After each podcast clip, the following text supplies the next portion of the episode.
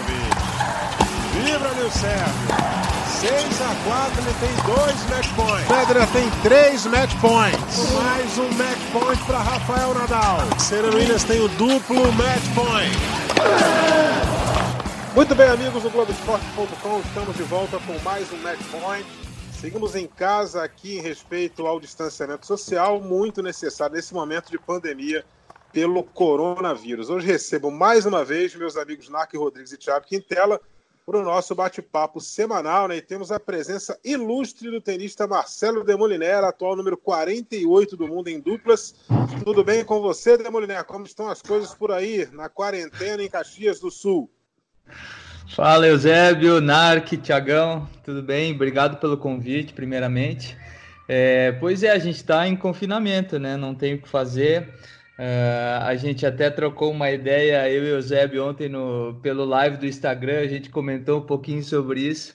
E, cara, não tem que fazer, tem que ter muita paciência nessa, nessa hora, né? Uh, a gente nunca passou por nada igual, pelo menos nós mais jovens nunca passamos por algo parecido. E que nem, que nem tu falou, a gente tem que respeitar essa, essa quarentena para salvar o quanto mais possível de vidas. É isso aí, olha. Hoje tivemos a confirmação das Olimpíadas, é, que serão disputadas entre 23 de julho e 8 de agosto de 2021. Uma decisão que, segundo os coordenadores do Comitê Olímpico Internacional, é, teve o tênis com bastante influência para não atrapalhar a data dos grandes lances. O que acharam dessa decisão? Narc Rodrigues, Thiago Quintela, sejam bem-vindos. Forte abraço para vocês. Fala, Narc. Um abraço Fala, a todos Zélio. aí. E aí, Demo, tudo bem? Vai Thiago, vai você. Vamos nessa aí que a distância é sempre mais complicada, mas a gente vai se ajeitando aqui. É, eu acho que, bom, é, não tem muito o que achar, né? Essa, esse adiamento das Olimpíadas para daqui a um ano é mais ou menos na mesma data, um dia de diferença, então exatamente na mesma época do ano. Eu acho que para quem gosta de tênis e para os jogadores e para todo, todo o, o, circuito do tênis foi a melhor decisão possível. É, hoje a gente ainda não consegue imaginar como é que vai ser o cenário nessa temporada, é, mas se for para ajeitar a temporada que vem, que seja mais ou menos um período que já foi essa, que a gente já saiba quais torneios vão ser afetados, quais torneios que a gente consegue jogar para frente ou um pouquinho para trás. Então acho que para não ter realmente muito problema, é, ficou ali entre Wimbledon e US Open. Eu acho que foi a melhor decisão. Imagino que o Demo vai concordar comigo nessa. Esperar só o, o Narc dar o pitaco dele sobre essa decisão aí também. Olha, demoraram tanto para. Bom, primeiro um abraço a todo mundo. Demo, prazer aí, tá? Você aí interrompendo essa Prazer meu. Imagino que você deve estar com bastante coisa para fazer, né? Então, obrigado por ter cedido o seu tempo aí para falar um pouco com a gente. É, mas no que eles erraram, né? Que a gente conversou várias vezes aqui, o fato de protelaram demais para tomar essa decisão, que era até meio óbvia no adiamento, pelo menos já com bastante antecedência já deram a data, né? Com isso todo mundo já vai poder se programar, né, a ATP, os jogadores, tudo, a linha de corte, né, 7, 8 de junho vai ser mais ou menos a mesma coisa do que seria esse ano. Então, isso é uma decisão inevitável, mas que bom, com bastante antecedência já cravaram aí a data de início e aí todo mundo vai poder fazer. Torçamos, vamos torcer para isso, né, seu calendário o mais cedo possível para o ano que vem. Você achou? Pois é. Cara, eu não vou negar, eu, eu gostei bastante. É, particularmente na minha situação também, para ter mais chances de jogar umas Olimpíadas, que é um objetivo meu. Uh, agora eu vou ter um pouco de mais chances para poder melhorar meu ranking e estar tá, é, ali perto para conseguir essa vaga. Uh, e também falando do nosso esporte, o tênis em si, Uh, foi, foi ótima essa mudança, né? Porque estavam até especulando ali colocar entre abril uh, do ano que vem em vez de, de manter a mesma data. Então, pro, pro nosso esporte foi o melhor dos mundos. É, Legal, né, Mulher? abril ia, ia, ia complicar pra caramba, né, Demo? Pois é, cara. Imagina quanta mudança tinha que fazer. É para os torneios e tudo mais já está sendo um baque muito grande para muita gente, não só para os torneios, mas como todos nós jogadores. É, se tu for ver, a gente está desempregado, né? Não, não, não tem não tem renda nenhuma. Eu, por sorte, tenho uh, patrocinadores que me, me ajudam muito, principalmente nessa fase que tu não tem nenhum tipo de remuneração, né? É, eles estão cobrindo bastante é, as minhas costas. Então, não só para os jogadores, mas como torneios em si, vai afetar bastante tudo isso. É, e a gente tem aí a possibilidade da, do cancelamento do torneio de tênis de Wimbledon. O, o Quintela já soltou no Globoesporte.com que na quarta-feira, né, é, também conhecido como depois de amanhã, que a gente está gravando na segunda aqui, uma da tarde, eles vão chegar a uma conclusão com relação à realização do torneio de tênis de Wimbledon. É, desse eu ano. Tenho impressão, galera, é, desse ano. Eu, eu, eu, tenho a impressão que se o Wimbledon cancelar e resolver fazer só no ano que vem, eles vão quebrar as pernas e as mãos do pessoal da Federação Francesa que meteu uma data lá em setembro para Roland Garros. O que, que vocês acham disso aí? Olha, Quem vai? Eu, é, é, bom, eu acho o seguinte, eu acho que o Wimbledon tem o problema de Wimbledon é porque primeiro a incerteza, as coisas estão caminhando e é aquela agora a gente está vendo tá vendo aí restrições de governos em relação fechando fronteiras, restringindo os voos internacionais. Então, se a gente pensar que o Wimbledon ali no, né, na Inglaterra e muita gente tem que se deslocar, tudo realmente é impensável você manter o Wimbledon no calendário. Agora, diferentemente de Roland Garros, o Wimbledon é um torneio engessado porque você só tem essa época mesmo para fazer por causa da grama. É diferente Exato. do Roland Garros, que pode, o US Open, por exemplo, poderia mudar eventualmente de até com uma diferença de meses, porque não atrapalharia por causa do piso, saibro ou quadradura. O Wimbledon não, é engessado. Então essa possibilidade de adiamento, para mim é inviável, não existe o Wimbledon. Ou ele cancela ou ele mantém o torneio. Agora, eu vejo, se é que existe isso, um lado bom você retornar à temporada depois de tanta gente, tanto tempo os tenistas parados, né? Muito sem poder sequer treinar. Você começar na grama seria é um piso muito específico. Não são todos os países do mundo, todos os jogadores que têm acesso a fazer um treinamento, uma pré-temporada, um mínimo decente para já iniciar na grama. Você cancelando o Wimbledon e retornando o circuito numa quadra dura, acho que ficaria até mais fácil para todo mundo retornar em condições, vamos dizer assim, melhores, né, as melhores possíveis, para poder você reiniciar o circuito. É o que eu acho aí. Mas, do jeito que foi afirmado aí pelo vice-presidente da Federação Alemã, o Dirk Rodolph, é, eu acho que vai cancelar mesmo. É, deixa eu só dar meu pitaco antes da gente ouvir o demo. É, eu concordo com você, Nar, que talvez seja bom, por um lado, né, por você não não jogar a temporada de grama, mas pelo outro, eu vejo também assim uma grande preocupação porque cancelando o Wimbledon, eu começo a ficar preocupado com todo o restante da temporada. Como o Bruno falou com a gente aqui na semana passada, é, o retorno até junho, até o final de junho, ou seja, até o início de Wimbledon, entre aspas, salvaria essa temporada do tênis. Eu acho que do jeito que está a temporada, tirando o Wimbledon, vai ficar uma temporada um pouquinho capenga. Isso se a gente contar que vai começar logo depois de Wimbledon, que eu acho também um pouco improvável. É, eu acho que está tudo ainda muito no início nessa questão do coronavírus, a gente não sabe muito o que, que vai acontecer. É, os Estados Unidos, que são centro de treinamento para muitos jogadores, é, deve demorar um pouquinho a passar por essa situação. É muito caso, muita gente. É, e a gente tem que lembrar que qualquer torneio de tênis é internacional. Né? Então, vem gente de todos os países é, com as fronteiras fechadas, tudo isso que está acontecendo, uh, não sei, me, me, causa um pouco de apreensão, de repente, até da gente uh, perder a temporada inteira. E isso para os jogadores, como disse o Demo, eles estão desempregados. É muito, é muito complicado, é muito perigoso, então não, não sei como é que vai ficar isso. Eu queria te ouvir, Demo, a tua apreensão com essas decisões também. Uh, pois é, pessoal, concordo com vocês. Uh, eu tô uh, pouco otimista em relação, eu diria até esse ano, de, de ter algum torneio grande, pelo menos. Imagina, por exemplo, eu acredito quase 100% que não vai ter o Wimbledon, eles vão dar a decisão essa semana. Mas Nova York, que seria o próximo Grand Slam, imagina Uh, olha como é que está a situação dos Estados Unidos hoje, o pico até em Nova York. Uh, como é que vai ser? Cara, tá tudo assim sem saber nada de, da situação, né? Eu, eu tô pouco otimista um, e tem que esperar um pouco para a gente saber o que, que vai acontecer. Eu não sei muito o que dizer.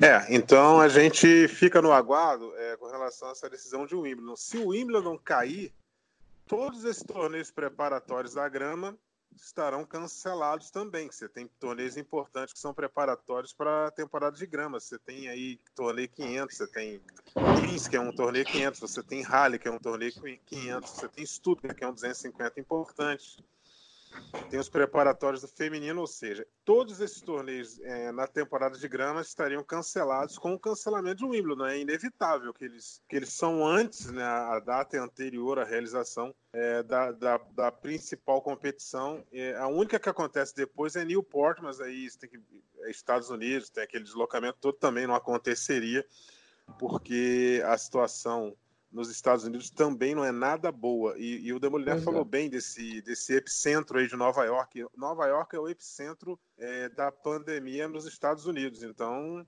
ainda mais uma cidade como Nova York, que por mais que você queira se isolar, você não consegue. Num, num dia normal, a concentração de gente é quase em 90% ali do território de Manhattan. É, ou seja, não tem como. E tudo fica em Manhattan. A única coisa que acontece fora de Manhattan é o torneio, que o pessoal se desloca de Manhattan para lá. Essa situação realmente é muito difícil e a gente não sabe o que vai acontecer na sequência, né? Tem alguém gritando aí, gente. Acudir tem, tem aí a criança. fazendo barulho. tem alguém fazendo barulho. Lembrando a você, amigo do Globoesporte.com, que nós estamos gravando cada um na sua residência. É muito normal que passe aqui na sala uma criança perguntando que horas vai ser o almoço. É muito normal o barulho do ventilador. Eu só baixei aqui o barulho da televisão. Mas vamos continuar aqui no nosso bate-papo. Só outra notícia que sacudiu o noticiário de tênis na semana foi o Thiago Wilde. Tem gente que fala Wilde, Wilde, eu prefiro Wilde. Mas é, o próprio Wilde que falou que era Wilde já está falando Wilde, porque ele está tão cansado do pessoal chamar de Wilde que ele já aderiu. É, ele publicou um vídeo em suas redes sociais informando que estava com o um novo coronavírus. Né? O problema é que muita gente de Marechal Rondon né, afirmou que viu o Thiago em locais públicos e a polícia abriu um inquérito para apurar a história.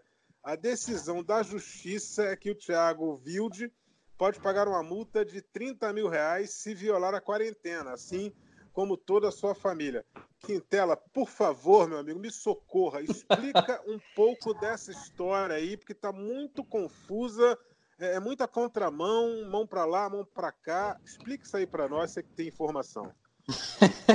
vamos lá, vamos tentar organizar para uma ordem mais ou menos cronológica. O Thiago, assim como o Demoliner, treina na Tênis Root, né, aqui no, no Rio de Janeiro. Uh, mas ambos não são daqui, né? Assim como o Demo foi para Caxias, o Thiago foi para Marechal Rondon, onde a mãe dele mora no Paraná. É, o que acontece é que, ao que parece, o Thiago ele, ele contraiu o coronavírus ainda no Rio de Janeiro. Então ele viajou para o Paraná. Nos primeiros dias provavelmente estava se sentindo bem, então seguiu é, fazendo suas atividades normais, foi, fez alguns treinamentos, foi em alguns lugares na cidade e depois publicou aquele vídeo eh, dizendo que ele estava com coronavírus. Então, pegou muita gente próxima ali que conhece a família dele, né? Ele é uma, é uma cidade pequena, então as pessoas conhecem todo mundo ali. Pegou muita gente de surpresa que as pessoas falaram: Uai, mas eu vi o menino até anteontem aí transitando livremente. Como é que ele está com coronavírus? Isso aí é complicado. Então, eh, levou a polícia a abrir esse inquérito e, e, e, e colocar essa pena para o Thiago. Acho que o Thiago eh, é, é difícil analisar essa situação, tá? Uh, porque, assim, eu acho que o, Thiago, ele, sabendo que ele andou pela cidade, que ele é muito conhecido na cidade nos dias anteriores, eu acho que ele poderia ter se preservado um pouquinho mais. Uh, ele, não, ele não tinha sintomas graves, ele está bem de saúde. Eu acho que ele poderia ter mantido a quarentena dele, não ter informado que ele estava com coronavírus e, e ficado na dele, porque eu acho que é, é, enfim, é, é, difícil falar isso, porque também as pessoas precisam ser informadas, né? Enfim, é difícil dizer qualquer coisa. Acho que ele errou, tá? Acho que ele errou, inclusive, de se expor na cidade antes, mesmo se ele não tivesse nenhum sintoma, sem nada, eu acho que não é o momento. Acho que é o momento das pessoas se preservarem em casa, principalmente pessoas públicas, porque isso pode repercutir mal. Uh, não acho que ele fez nada mal intencionado. Uh, conheço um pouco do Thiago. Ele tem essa, esse jeito, esse jeito dele meio explosivo e tal. O pessoal conhece, mas eu acho que ele não faria isso uh, de maldade ou para prejudicar ninguém. Eu acho que foi tudo muito uh, feito do, de coração, normal, numa boa, não quis prejudicar ninguém. E acabou que ele pode realmente ter exposto algumas pessoas e, e tá válido, assim. É uma multa que só vai acontecer também se ele sair de casa de novo. Então, acho que quando ele descobriu que já tinha o coronavírus, ele já se preservou mais, já ficou em casa. É, Demo, você, o Thiago, me corrija se eu estiver errado, mas eu, é mais ou menos o que eu tô enxergando inteira. Não, eu falei com ele é, essa semana, esse final de semana. É uma pena também que os testes né, de coronavírus eles demorem tanto para te dizer Demora. se tu tem ou não tem vírus, né? Então, é, o, o, ele Delma, já tinha feito fazer um teste. Vou, ah.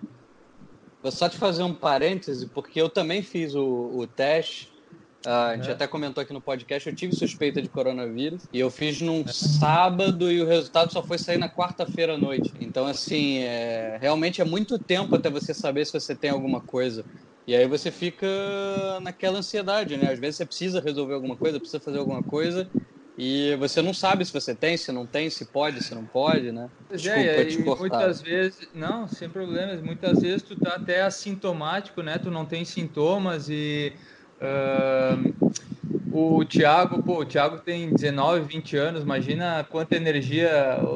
Nessa idade eu lembro quanta energia eu tinha. Imagina tu ficar em casa o tempo todo, tu tá muito tempo sem ir para tua cidade e tal, daí teu amigo te chama para fazer alguma coisa, óbvio que tem que ficar em casa nesse momento e tal, foi Uh, obviamente foi um erro dele ter saído, porque ele é muito conhecido na casa dele, na, na, na, cidade dele. Se, se não fosse, talvez não ocasionaria tudo isso. Mas é uma pena de não ter saído tão prontamente esse resultado do exame. E quando eu falei com ele, ele já estava sem nenhum sintoma e nem acho que nem teve sintoma. Então, não sei. É, mas agora é, é, que aconteceu isso, é, não sair de casa, porque daí sim pode ter uma multa pesada. Sim, perfeito. Bom, é isso aí. É... Então, Narc Rodrigues, a sua opinião sobre é, essa saída de casa do, do, do Thiago Wilde é, com, com, com coronavírus, mas é o seguinte, ele falou que ele não, na verdade, não foi encontrar com ninguém. Ele disse que, que foi a um cartório resolver um problema que tinha uma certa urgência. E tem o erro do cartório tá funcionando também, né, gente? Em tempos de quarentena. É, teve, teve um caso mais específico que entrou até no, no documento da polícia, uh, que ele foi jogar tênis com um colega. É, esse, esse foi, o, foi o que mais pegou, porque a mãe do colega lá assinou um documento né, dizendo que, que era verdade, que ela se comprometia, que ela tinha visto, que ela tinha levado o filho para treinar junto com o Thiago, uh, que o Thiago não tinha mencionado isso, mas que ele tinha saído para jogar tênis com esse colega dele. Isso que repercutiu pior, assim, né? Que foi já uma coisa mais controlada que ele poderia ter evitado. Foi mais essa situação que pegou mal para ele. Eu, eu acho que é o seguinte: cometeu um erro, levou uma bronca, tá de castigo, segue o jogo. Cartão amarelo. segue o jogo. Tá Simples e eficiente. Resumindo é, e... assim. Mas que nem o Thiago falou, é um menino de muito bom coração, eu gosto muito dele, eu sei que ele não fez nada intencionalmente, então cartão amarelo e segue o jogo. Exatamente. Agora a gente só vai você não acha também que isso, desculpa, se ele cometeu algum outro erro parecido. E aí sim, aí tá faltando alguma coisa, porque como é que não aprendeu na primeira vez? Agora a gente espera que ele aprenda é. e pronto. E vamos seguir bola para frente, acabou. Eu, eu acho que pesa também um pouquinho é, nesse momento o, o jeito do Thiago, né? O jeito como as pessoas conhecem o Thiago e levam o que ele é um pouco em quadra uh, para as pessoas acharem que ele é da mesma forma fora de quadra, ou pode estar fazendo isso intencionalmente, sabe, meio que de sacanagem.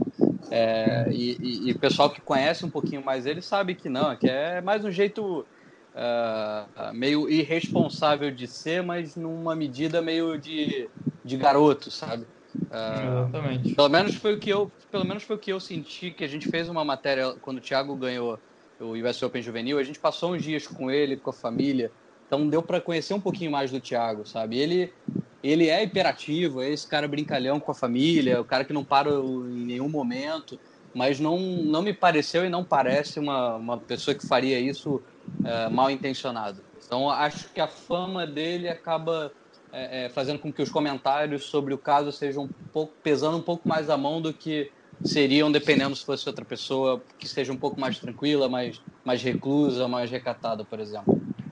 Não, com certeza. E felicidade também de a cidade ser muito pequena e, e o, o, o, episódio ter ficado muito maior assim do que não, não ocasionaria numa cidade tão grande. Sim, sim. É isso perfeito. aí. É isso aí. É, é, o mesmo que você morar em condomínio, né, meu amigo? O condomínio que eu moro aqui, ele, ele tem ele só tem 658 apartamentos distribuídos em 11 blocos, mas mesmo assim tem esses malditos grupos de WhatsApp que todo mundo toma conta da vida dos outros, entendeu? Tem vizinho que eu não vejo há meses, mas ainda mais agora com confinamento. Mas os caras sabem o que você anda fazendo, tem sempre um que tá te investigando aí. É esse que é o problema de cidade pequena, né? Falar um pouquinho agora do, do Marcelo Demoliner, né? Falar um pouco mais da sua vida no circuito, Demoliner. É, vou começar te pedindo para contar, contar brevemente a sua trajetória até chegar nas duplas. Muita gente não sabe que você chegou a jogar um bom tempo como simplista e foi 232 do mundo, né, Demoliner? É verdade. Uh, até ali os 25, uh, 26 anos eu me, me dedicava somente a simples. É, eu, eu tive um um profissional assim legal. Uh, o meu, eu comecei como juvenil, eu não tive resultados expressivos. Uh, joguei muito pouco juvenil uh, pelo fato da, da minha família não ter recursos financeiros para me ajudar a viajar mais. Então eu só conseguia jogar os torneios ali perto do, do, Brasil, que era Uruguai, Argentina, Chile, Paraguai, foram as únicas giras COSAT que eu fiz. Um, eu comecei a me destacar no juvenil a partir ali dos 17 anos, que no, no, no, Brasil, né? Daí com, com esse, eu era, acho que eu fui número um do Brasil uh, com 17 anos, daí eu conseguia, não sei se vocês lembram daquele convênio COSAT, que quando tu era um dos primeiros uh, juvenis do Brasil, né? tu tinha. viajava bancário. Isso. E daí eu tinha direito a hospedagem, alimentação, isso cobria muito meus gastos para poder viajar para os COSATs. Então, o que, que eu fazia? Eu jogava bastante aquele circuito é, Rota do Sol, não sei se vocês lembram, que era o circuito do início do ano de brasileiros, e eu ia muito bem nesse circuito, então eu já consegui uma posição boa no juvenil para poder jogar os COSATs, então era esse era meu quebra-cabeça. E com 18 anos eu consegui fazer uma primeira final de Future, já comecei a me destacar ali um pouquinho, e no meu primeiro ano profissional é, eu cheguei a ganhar Future, ganhar rodada de Challenger e eu terminei, se eu não me engano, 424 do, do ranking da ATP num primeiro ano profissional. É, foi, foi bastante positivo assim meu começo de, de profissional. E com 20 anos eu ganhei um Challenger. Foi, foi bacana, foi um, um challenge perfeito assim. Na final eu joguei contra o Rogerinho e foi um jogo, um dos meus melhores jogos da vida, assim, que é o, resultado foi 6-1, 6-0, então uh, eu estava no meu melhor momento, naquele ano mesmo também ganhei dos Ebalos, que era top 100, de 6-0, 6-3, ganhei de alguns top 100, ganhei do Ricardinho Melo, é, eu fiz um, um, um, ano bem promissor, e depois eu machuquei, né? fiquei um ano parado com, com uma lesão grave no pé, Daí para voltar tudo de novo foi difícil, consegui chegar a 230 de novo. Daí quando eu cheguei, eu estava perto, eu estava jogando uma boa dupla já. Eu não conseguia conciliar muito uh, os torneios Challengers, porque eu já estava começando a jogar alguns ATPs. Uh, eu sou muito grato pelo fato do André Sá ter me ajudado bastante no início da minha carreira, que a gente jogou seis torneios juntos, a gente fez até uma semifinal do, do ATP de Newport, uh, a gente ganhou bons jogos, ganhamos do Hilt, ganhamos do, uh, de vários jogos legais, e ali me trouxe, ele também começou a fazer minha cabeça, cara, vem para dupla, é um... É um é um business legal para te ficar, tu joga muito bem, teu estilo de jogo é propício para esse tipo de esporte, né? Porque é, a gente, duplista, a gente fala que dupla é, é totalmente diferente de simples, é um outro esporte. Uh, e como eu tinha um jogo agressivo na simples que não era é, comum Uh, de muito tip and char, de saque voleio, muito slice, mas bastante agressivo para ir para a rede. Uh, isso me ajudou no, uh, na transição para as duplas. E, obviamente, com um professor que nem o André Sá, melhor impossível, né? Então, foi assim minha transição. Eu comecei a ganhar muito ranking é, de duplas e, consequentemente, eu fui perdendo o meu ranking de simples. E daí eu comecei a jogar só ATPs e eu vi também que a remuneração era é, jogando só ATPs fazia muita diferença, me mantia, conseguia pagar minhas coisas. É, então foi assim a minha transição para as duplas, foi natural, sabe? Ah, legal, Ô, legal, deixa, eu, deixa, eu, Deixa eu aproveitar pegar esse gancho que você falou de, de questão financeira. E eu queria te perguntar dessa questão de grana. É, hoje você está como top 50, né? Estava um pouquinho um pouquinho acima disso ali, você varia 70, 80, hoje você é 40 e, 48, não é isso? 48 do ranking. 48. É, hoje você já consegue pagar suas contas quando o circuito está em movimento. Óbvio que hoje, agora com o circuito parado, não mas hoje, ser top 50 de dupla já é algo que te dá uma tranquilidade financeira, você consegue tirar uma grana e pagar bem suas contas de circuito, enfim, como é que é, como é, que é isso para você hoje? Que diferença que é quando você é 200 do mundo em simples, por exemplo? Pois é, uh, eu faço sempre a contabilidade minha, eu digo que eu sou uma empresa, né? Então, é, eu tenho que sempre manter a contabilidade, ver é, treinador, preparador físico, fisioterapeuta, enfim, a gente tem que demandar tudo isso. Entre 50 e 60, tu sobrevive e tu paga tuas contas, e ainda sobra um pouquinho. É, se tu, depois dos 60, tu já começa a ficar ali na margem, sabe? Mas a partir dos 80 para cima, não, tu, tu não tu perde dinheiro nas duplas, né? Uh, então, ainda mais que eu tenho sorte de ter esses patrocínios, isso aí também te traz uma, uma calma ainda maior e tu pode investir uh, em, nos teus treinadores, em melhores fisioterapeutas, uh, em viajar com eles, né? E que isso é uhum. é investimento. então, isso com esse investimento também tu faz girar a, a roda e tu pode ainda chegar mais é, longe, que é o meu objetivo ser top 10. Então, com esse investimento, com essa tranquilidade financeira, é, a chance de tu chegar melhor nos teus objetivos é mais rápida. Legal, legal, Demoliner. Não, é, tem, é que tem muita coisa, muita questão de dupla que pô, o Demo pode esclarecer bastante coisa aí. Eu vou até dar um exemplo aí na, na explicação aí da, da, trajetória dele. Ele falou quando é que ele realmente ali, muito novo, 23, 24, 25 anos, ele bom, decidiu, vou para dupla. Né? Aí tem aquela coisa, vou ter um horizonte bom, mas onde, obviamente, os prêmios serão menores. Né?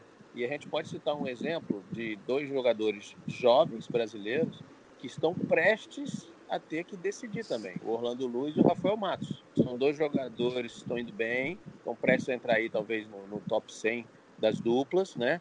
Mas são jovens, ainda tem uh, aquele sonho de ser bom simplista. Só que o ranking de dupla está se distanciando muito do de simples. né? E talvez, né, se tudo continuar agora com essa parada, ficou tudo muito assim meio incerto, mas se continuarem nessa toada aí, vão ter que decidir e muito novo. E nas duplas a gente vê que esse caminho é muito mais longo, né? A gente vê os duplistas aí num nível altíssimo, 39 anos, 38. Então é como o Daniel falou, se, se mantiver ali entre 60 e 50, mas com a possibilidade de você ter uma carreira muito mais longeva, né? Você, obviamente, pode ter uma carreira de sucesso e conseguir amealhar um bom dinheiro. Agora eu vou tocar numa questão que você falou aí, pô, se seu sonho é ser top 10, eu acho que você tem idade, é novo e está aí cada vez mais experiente, seus resultados mostram isso. Esse negócio dos rankings de simples valer para chave de dupla deve quebrar vocês direto, né? Porque olha só quantos torneios com esse ranking aí você poderia entrar para pontuar e não consegue porque vão lá os caras da simples e querem lá de vez em quando jogar uma duplinha, hein? Isso aí vocês devem ter brigado muito, hein? É, e é uma coisa que dificilmente vai mudar, Nark, pelo fato dos é, torneios, eles, é, eles querem também que os jogadores top de simples eles joguem o, a, a, modalidade duplas também pelo, fato de encher estádios e uh, trazerem um marketing legal pro pro torneio deles. Uh, eu acho que dá para adaptar algumas coisas na regra, sim, para beneficiar uh, a modalidade duplas, mas é, é, bem difícil deles mudarem, Nark. A, a, os duplistas que estão à frente disso na ATP, que é o Bruno Soares, um deles, eles tentam bater nessa tecla, mas é a, o business, a, a, a política interna é, é mais complicada para conseguir mudar isso para a gente. É, então, porque até porque a gente conversou com o Bruno semana passada, ele falou, às vezes você até tem interesse, por exemplo, de engrenar uma dupla com um jogador, né? Vamos fechar esse ano todo, vamos. Mas aí, os, pelos rankings, vão ter torneio que vocês vão entrar, outros que vocês não vão entrar, e ao invés de ficarem os dois fora, vamos abrir a dupla para esse torneio, joga um com um, pois é. outro com outro, e aí acaba entrando, então acaba ficando que eu chamo a zona da marola, né? Exato. Seria na simples, seria mais ou menos aquela zona ali de 80, entre 80 e 70 do mundo, que você entra nos ATPs, por exemplo, 250, mas muitos deles você não é cabeça. Você seria o nono, o décimo classificado, e aí você pode ter uma sequência de, num torneio, cabeça 1, um, no outro torneio, cabeça 5, e aí uma sequência de primeiras rodadas que seu ranking cai. Então, essa, esse seu ranking aí seria mais ou menos essa zona da marola, né? Que entra em alguns, mas não consegue ser fixo com um parceiro. E aí eu vou te perguntar aí, pô, como é que é essa. Isso afeta teu treinamento? Pô, você está treinando para cada vez ser um jogador melhor, mas cada hora tu tá jogando com um, com um cara diferente, com uma característica diferente. Um tem um bom saque, não devolve tão bem, o outro é muito Exato. rápido, muito ágil no voleio, o outro não é mais firme nas devoluções. Pô, para você aí deve ser uma loucura, né? Para você fazer o seu calendário ainda com a incerteza de que estilo vai ter o seu parceiro. É, é com certeza, Nark. É, e também o fato de tu ter a dupla fixa, né? É, é muito importante. Os, os top 20, todos têm dupla fixa. É, para te chegar no topo, tu tem que ter alguém é, fixo, né? Pelo fato de tu estar tá entrosado, tu saber o que, que teu parceiro gosta de fazer nos momentos importantes, é, de tu saber puxar teu parceiro quando tu vê que ele caiu um pouquinho mentalmente ou né, tecnicamente no jogo.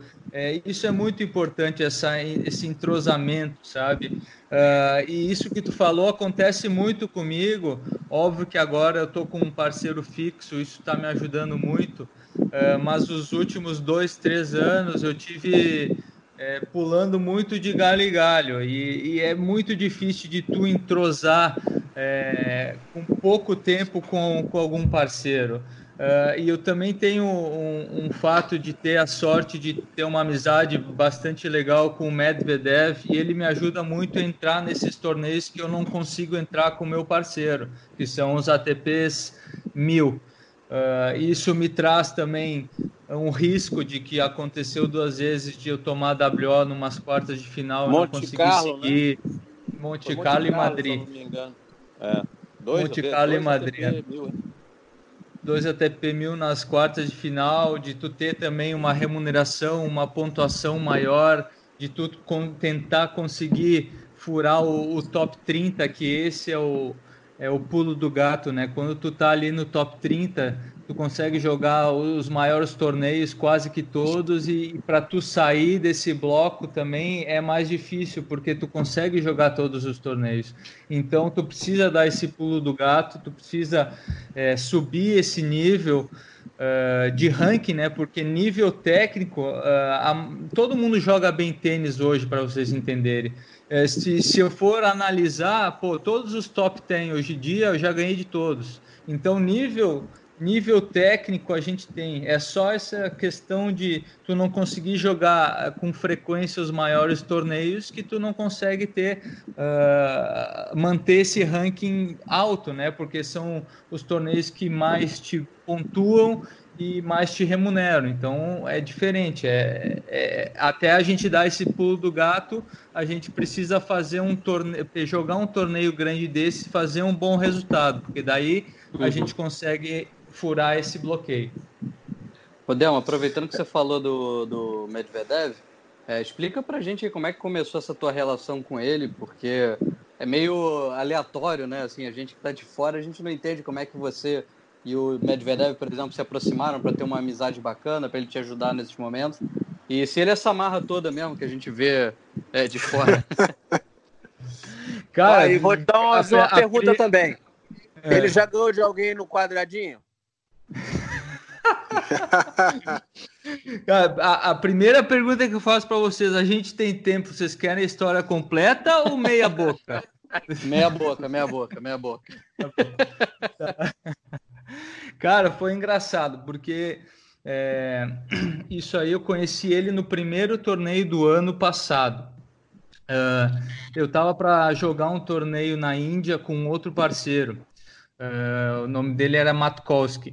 Uh, eu, eu peguei o voo, cheguei na Índia, abri o celular com internet, chega uma mensagem do Matkowski, cara, aconteceu um problema com a minha família aqui, minha filha e minha esposa ficaram doentes, eu não vou conseguir jogar o torneio. Eu já estava inscrito com ele, eu já estava na Índia. Nossa, o que, que eu faço agora?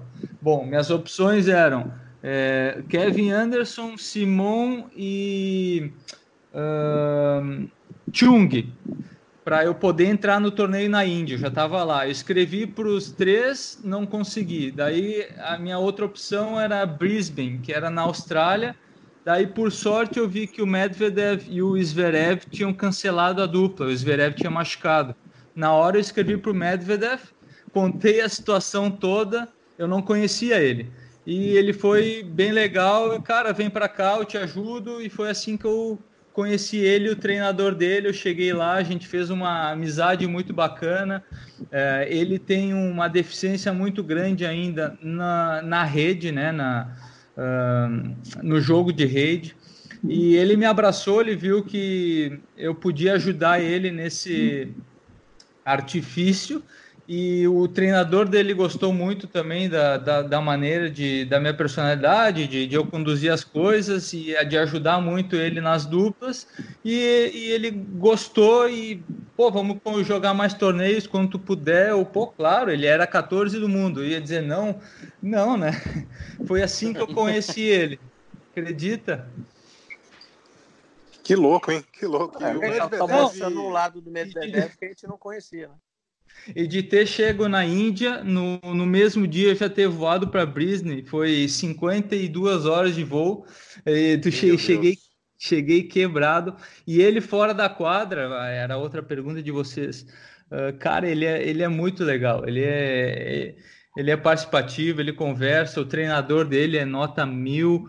Uh, uh, e sobre o quadradinho que tu falou, Nark, não sei se ele ganha de alguém no quadradinho, porque. é duro. É, é mão pesada, é mão dura, cara, é mãozuda. A, a mão é, ali é mão de pedra, que nem a gente chama na, nas internas, é. na, na gíria tenística. Mas é, tirar o chapéu para ele, porque ele está melhorando muito esse artifício. E quando eu jogo os torneios com ele, ele quer pegar pelo menos um dia comigo treinando só duplas. Então ele sabe o buraco dele, ele sabe onde ele tem que melhorar e, e ele está melhorando. É, Quer é fazer alguma aí, Zé? Dado já fala por, por si.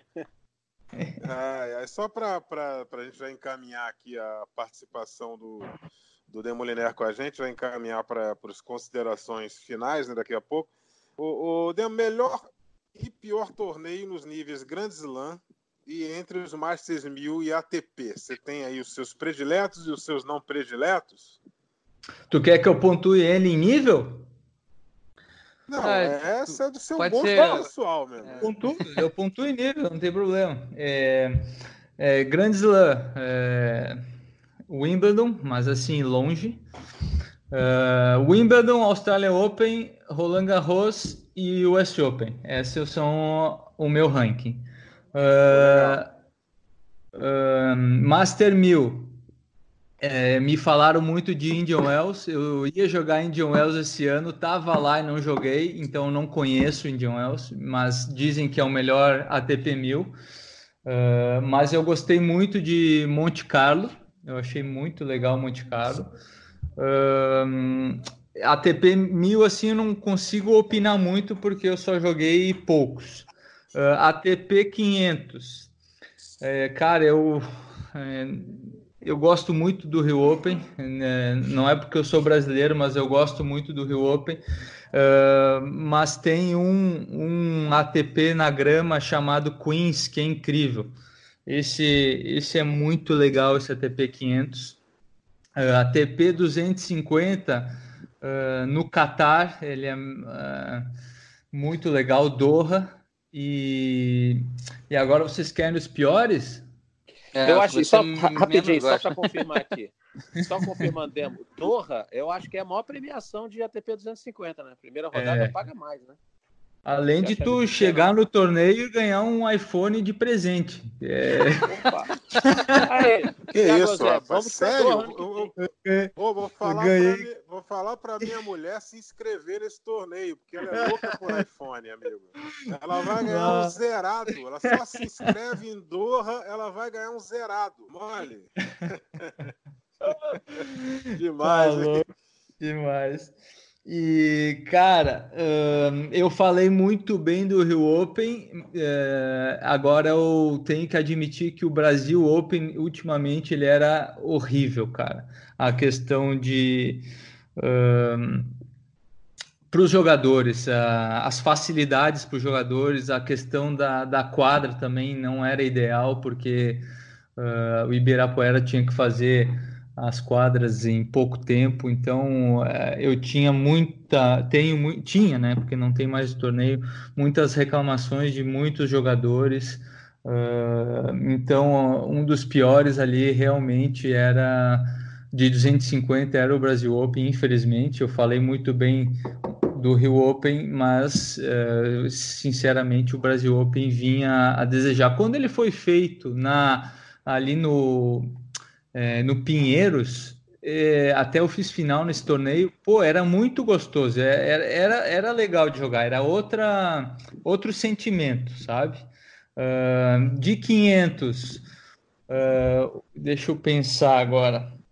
Bom, Grand Slam eu falei que o pior é o West Open. Uh, no, no ATP 1000, eu não tenho tanto conhecimento, mas o pior que eu já do, dos que eu já joguei foi uh, Cincinnati um, e de ATP 500 agora, bicho. Essa eu vou ficar devendo que eu não tô, não ah, tô lembrando.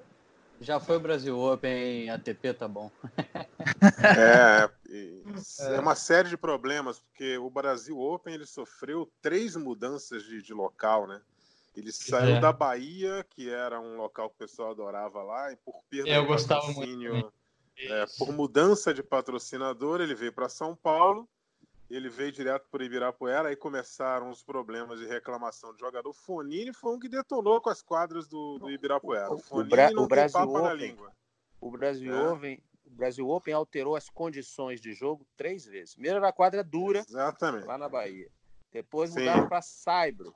Depois é. passaram para o Saibro velocíssimo coberto. Então, olha só, Exatamente. as condições do jogo do Brasil, quem fosse, quem fosse fazer um calendário não, não sabia o que encontrar.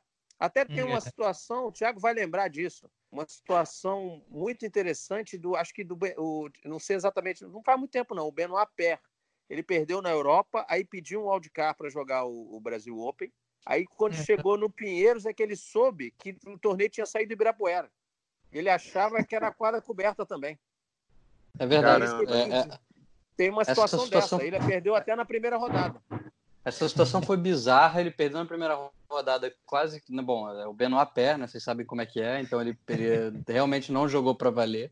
E, e, ele foi tão rápido embora que não deu tempo de, do, do pessoal, dos jornalistas fazerem a coletiva de imprensa. Então a, uhum. a, Maria Garcia Planas, né, que é a assessora de imprensa da, da ATP, ATP. juntou os jornalistas e fez uma ligação para o WhatsApp com ele. Ele já estava no aeroporto para ele poder responder as questões. É, assim, diga surreal, uma coisa, surreal. É, mas ele, ele teve premiação de primeira rodada? Ah, deve ter recebido alguma coisa, é, né? Mas na tesouraria ele deve ter passado. É, na tesouraria ah, ele passou. Isso é fato. Ah, com certeza. Com certeza, né? Porque na aí, amigo, tem, é, tem tenista aí que no Sauípe ganhou o torneio, foi embora, pegou o prêmio e não pagou a conta, entendeu? E virou treinador. Sério? Todo mundo conhece ele. Não vou citar nome aqui, entendeu? Mas pela pista, o nosso amante do tênis já vai matar quem foi, entendeu? Aí a sorte é que o treinador tava lá e aí, quando foram pagar o prêmio para o treinador, eles abativeram o, o, o, o valor da conta, entendeu? Situação, é, hein? Mas aí o amigo foi embora. E esse mesmo amigo encordou a raquete com um amigo meu, que logo mais vai estar na minha live, e ficou devendo também. O cara teve que ir lá cobrar do treinador. O treinador pagou. Rapaz. é, rapaz. Que desagradável, já dizia um amigo meu narrador. Ó, peguei aqui o, esse jogo do Benoit Pérez, ele enfrentou o Lajovic, que era até um adversário bem complicado para jogar no Saibro é. É, descoberto. Mas o Pé meteu 6-0 no primeiro set e depois tomou a virada. Então vocês fiquem aí, o que, que, vocês imaginam que aconteceu no jogo? É, entregou, entregou para Deus. Não, mas eu vou, é. eu vou, eu vou pontuar uma coisa que acontece muito comigo, é, que é essa questão de, de encordoador. Muitas vezes eu esqueci de, de pagar. Muitas ah, é, né? vezes. Né? Só que Não hoje, por exemplo, tá em atividade. Mas hoje, hoje vai direto para conta. Não precisa tu passar por, uh, no, no encordoamento para pagar. E, mas tem outro fato. Eu perco pelo menos uns sete rolos de corda porque eu esqueço no encordoador também. E, ah, e só o valor. Tá. Só o valor do, do rolo de corda, porque a gente joga com umas cordas muito boas, pô, o valor do. paga 15 vezes o encordoamento. A defesa do tenista, é a defesa do tenista, né, amigo? Mas, Eusébio, se fosse o iPhone, ele não ia esquecer lá no cordoador, não, né? Não, mas de jeito nenhum. Você já tranca na. Aliás, você tranca no cofre do, do, do quarto do hotel e põe a tua combinação. E quando você for embora, você tira lá e leva. Boa, não, tem como, não tem como. É isso Ô, aí, Demo, meus amigos. Demo, só pra gente arrematar aí mais uma coisinha de bastidores, porque pessoal pede muito, assim, eu fiz até uma enquete no Twitter, o que, que eles queriam ouvir no podcast, o pessoal queria saber de bastidores de circuito, coisa né, que um tenista pode falar e a gente às vezes não sabe muito. É, a gente já fez essa brincadeira lá naquela live que a gente fez na, na segunda passada. É, tem algum tenista que você acha que te surpreendeu, assim, que você achava que era meio mau caráter e foi gente boa? E do outro lado também, o cara que você achava que de repente era gente boa e foi babaca? Tem tem esses seus prediletos e seus, seus não prediletos aí no circuito, coisa que você possa contar pra gente, alguma história, talvez? Uh, cara. Não quero te comprometer uh, também, Delmo. Não quero não, te comprometer. Não. a, a questão, uma questão interessante é que os duplistas normalmente eles, eles têm um, uh, uma relação com, com os tenistas em geral diferentes dos simplistas, né? Os simplistas eles são uh, muito individuais porque eles não jogam um, um jogo de equipe e principalmente os, os, tops assim eles viajam com os respectivos times deles e ficam só no mundinho deles, não não interagem, não, não tem esse esse contato uh, com, com muitos deles. Uh, então tu não acaba não conhecendo muito o, o, os simplistas e tu não, não tem como julgar se eles são gente boa ou não, sabe? Uh, uhum. Por isso que os, du, os duplistas, uh, em geral, assim, eles têm um contato um, uns com os outros assim bem, bem, bem legal e a gente tem um ambiente de trabalho bacana, sabe? Uh, isso é uma coisa legal nas duplas. Um, mas eu vou ficar devendo os nomes, hein? Tá tranquilo. Não quis, não quis comprometer, hein? Não quis comprometer. Não, é. Eu... Melhor preservar, melhor preservar a amizade, é melhor, né? Daqui a pouco precisa fazer dupla com o cara lá, né? Exato, exatamente. Amigos, amigos, negócios à parte, né? Tá Exatamente. Certo, tá não, é, não esquece passar na tesouraria nunca. Nunca. pode deixar o cheque para trás, entendeu? Exatamente. Senão ele pode sumir. Esse aqui é o problema. Olha é isso, meus amigos. É... Obrigado pela sua participação, Marcelo Demoliné, Naki Rodrigues e Thiago Quintela, mais uma vez aqui. Né? E vamos encerrando mais um Match Point. A gente volta na próxima semana e, novamente, fica o pedido. Fique em casa e um forte abraço a todos.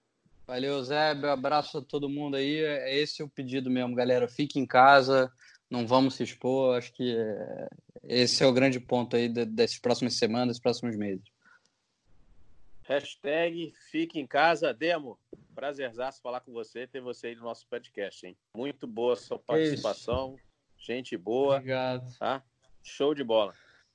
Obrigado, pessoal. Eusébio, Narc, Tiagão, obrigado pelo convite. Quando precisarem, estamos junto. É, sabe o quanto eu admiro o trabalho de vocês. É, que reforçar também o pedido para as pessoas é, terem paciência, ficarem em casa, pensarem é, nos outros, principalmente nos nossos mais velhos, que são os mais vulneráveis. E mais uma vez, paciência que a gente vai passar por essa, tá bom? Mais uma vez, obrigado pelo convite e tamo junto. Valeu. Valeu, Marcelo Demoliné, Arnac Rodrigues e Thiago Quintela. Semana que vem estaremos de volta com mais um podcast do tênis, o nosso Match Point. Forte abraço, gente, até lá. Combinação de saque e voleio para fechar o jogo em 2 sets a 0.